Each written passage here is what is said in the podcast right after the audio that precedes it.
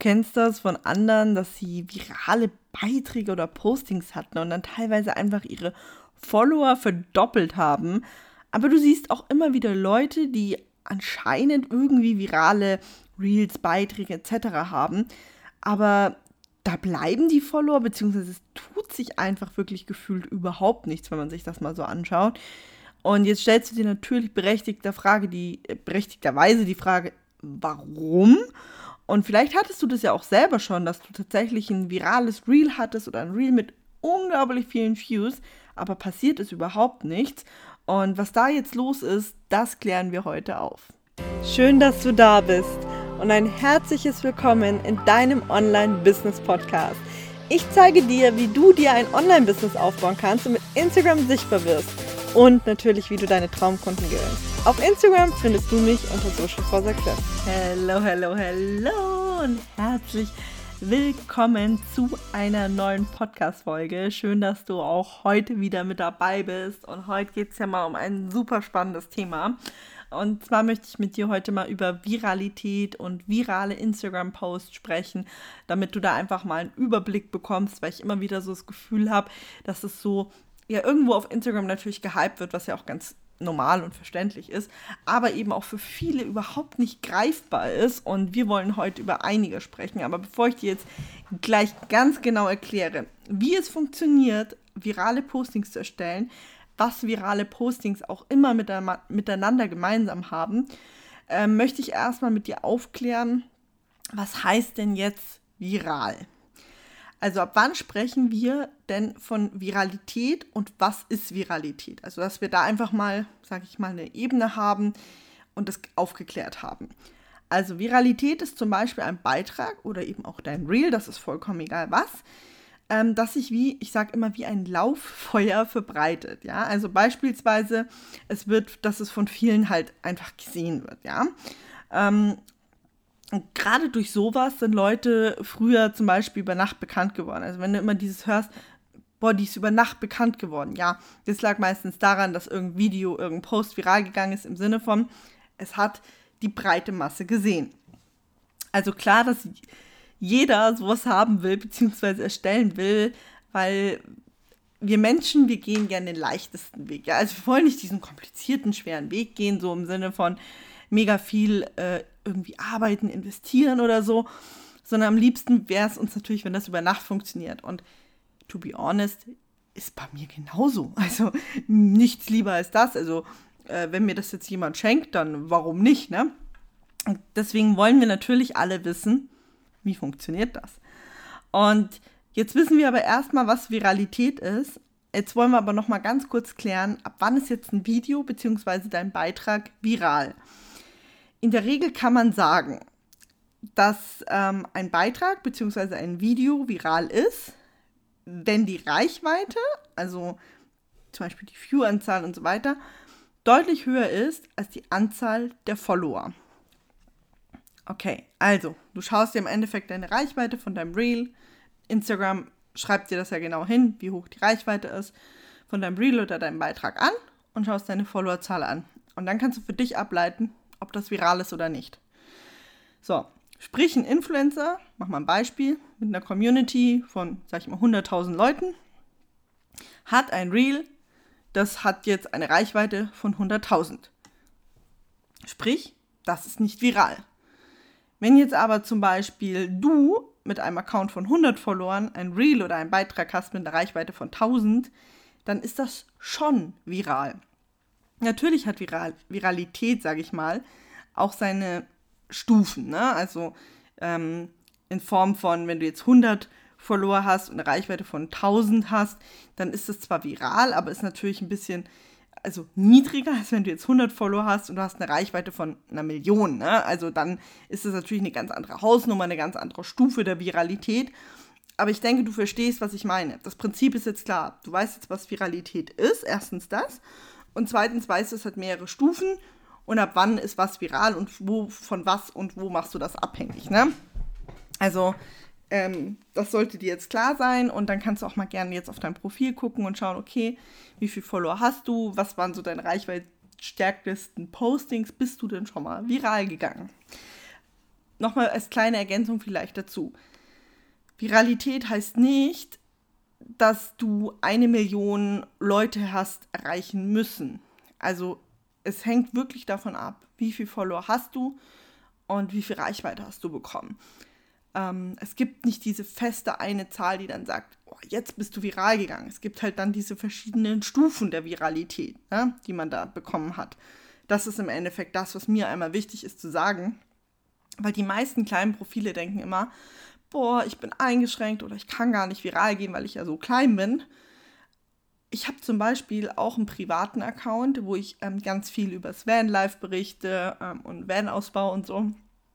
Und der Account hat, glaube ich, momentan boah, knapp 300 Follower irgendwas. Ich weiß es nicht. Ist, ist momentan auch nicht so wichtig.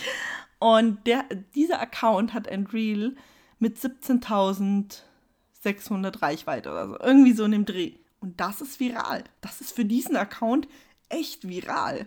So, wenn ich jetzt mal einen größeren Account nehme, dann ist es nicht mehr so viral. Also nur, dass du das nochmal so verstehst für dich, okay, hey, auch du als kleiner Account kannst tatsächlich viral gehen. Das kann wirklich jeder. Also das ist vollkommen wurscht, in welcher Nische, in welchem Bereich du bist. Du hast die Chance auf Viralität. So, Punkt. Kommen wir nun mal zu dem Thema, wie erstellt man denn virale Beiträge? Und was haben virale Beiträge gemeinsam?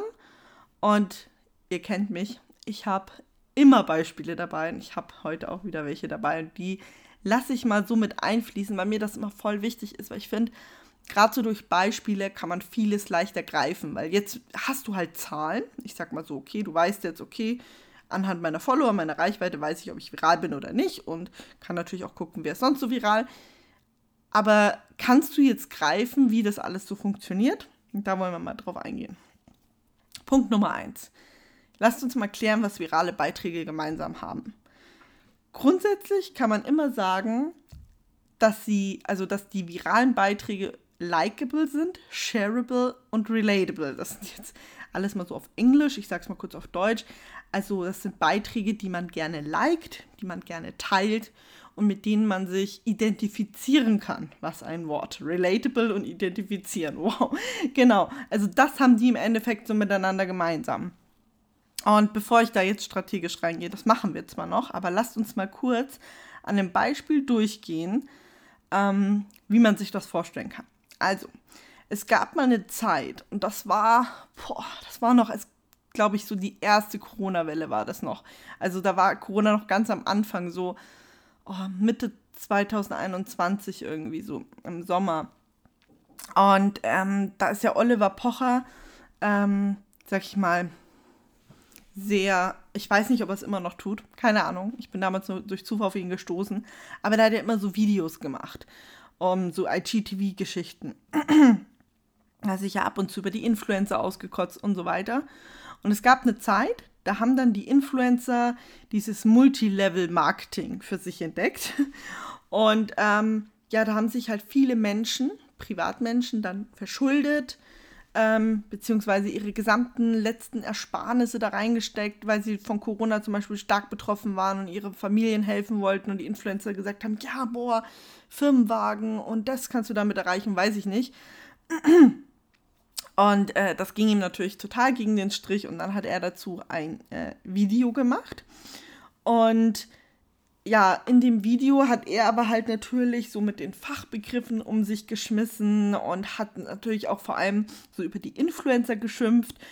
Ja, und dann war trotzdem bei unglaublich vielen Leuten immer noch diese Fragezeichen im Kopf. Was ist denn jetzt Multilevel-Marketing? Wie, wie muss man sich das vorstellen? Was sind denn jetzt diese Beispiele? Was sind diese Firmen? Äh, wo man aufpassen muss und so weiter. Und ja, da blieb das eben alles so zurück, sage ich mal. Und dann gab es, ähm, ich würde sagen, sie war super klug, aber witzigerweise, das ist ja auch noch witzig, hatte sie es, war es nie ihre Absicht, damit äh, bekannt zu werden, aber ich weiß leider ihren Namen auch nicht mehr, deswegen kann ich euch den Namen von ihr nicht mehr sagen. Aber es war eine Dame, ich würde sagen zwischen 25 und 30 und die hat dann mit ihrem normalen Privatprofil, das hatte auch nicht viele Follower, es war wirklich ein stinknormales Privatprofil, wo nur Freunde und Familie drauf waren, ähm, Videos aufgenommen. Und zwar auch ähm, ganz, ganz, ganz stupide Videos. Die hat sich da hingesetzt und hat sich einfach straight gefilmt, keine Transitions, wie wir es heute kennen, keine Texte eingeflogen oder sonst irgendwas. Ein ganz stupides Video, hat sich da hingesetzt und hat zu diesem Thema,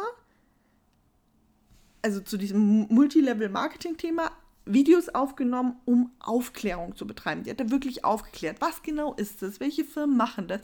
Äh, was hat dann wer davon? Und so weiter. Wie, sie, wie das halt alles funktioniert. Und diese Videos, die haben sich tatsächlich wie ein Lauffeuer, ich sag's euch, die waren überall verbreitet. Und es gab dann sogar bekannte Persönlichkeiten, die das geteilt haben. Also äh, von, ich glaube, Sarah Harrison, Oliver Pocher, also so wirklich unglaublich viele deutsche, bekanntere Persönlichkeiten haben diese äh, Videos von ihr ähm, geteilt. So, ähm, so hat sie im Endeffekt eine Viralität erlangt. Welche Punkte hat sie jetzt abgegriffen? Punkt 1, dadurch, dass sie Mehrwert geteilt hat durch ihre Aufklärung, bekam das Video natürlich unfassbar viele Likes. Alleine schon von den Leuten, die sie eben kannte und die Leute, die sie mit dem Video natürlich, sag ich mal, jetzt standardmäßig erreicht hat. Punkt 2. Ihr Video wurde natürlich unfassbar oft geteilt, damit es so viele Menschen wie möglich sehen. Man wollte natürlich Freunde und Familie schützen. Man äh, wollte, dass das im Endeffekt die ganze Welt mitkriegt, damit da keiner drauf reinfällt und so weiter. Punkt 3. Viele konnten sich damit identifizieren, weil sie entweder vielleicht selber reingetappt sind oder es Freunden oder Familie passiert ist oder sie vielleicht sogar entfernte Bekannte kennen. Und das ist der Punkt, warum ihr Video viral gegangen ist. Diese drei Punkte, und das ist das, was ich dir oben erklärt habe, mit dem Like, Shareable und Relatable. Das sind diese drei Punkte, die du immer wieder bei Viralität finden wirst. Und natürlich, und jetzt kommt natürlich der weitere Punkt, hat Instagram dieses Posting oder diese Videos von ihr unterstützt, weil Instagram funktioniert so, und das habe ich ja auch schon mal erklärt. Der Algorithmus entscheidet nach Relevanz. Und wenn was relevant, äh, relevant ist, bekommt es auch mehr Reichweite. Und das habe ich ja schon wirklich in meinen E-Books erklärt. Du findest es dann auch in meinem Online-Kurs. Für diesen, übrigens, kleines Update, ähm, kannst du dich aktuell noch unverbindlich auf die Warteliste setzen lassen. Ähm, voraussichtlich, voraussichtlich kommt er nämlich Mitte März. Also das heißt, wenn du dann vielleicht von dem Wartelistenbonus profitieren möchtest, dann trag dich unbedingt drauf ein. Ähm, aktuell ist die Warteliste noch offen. Ich packe dir auch wieder in die Post Pod Podcast Description Informationsbox mit rein.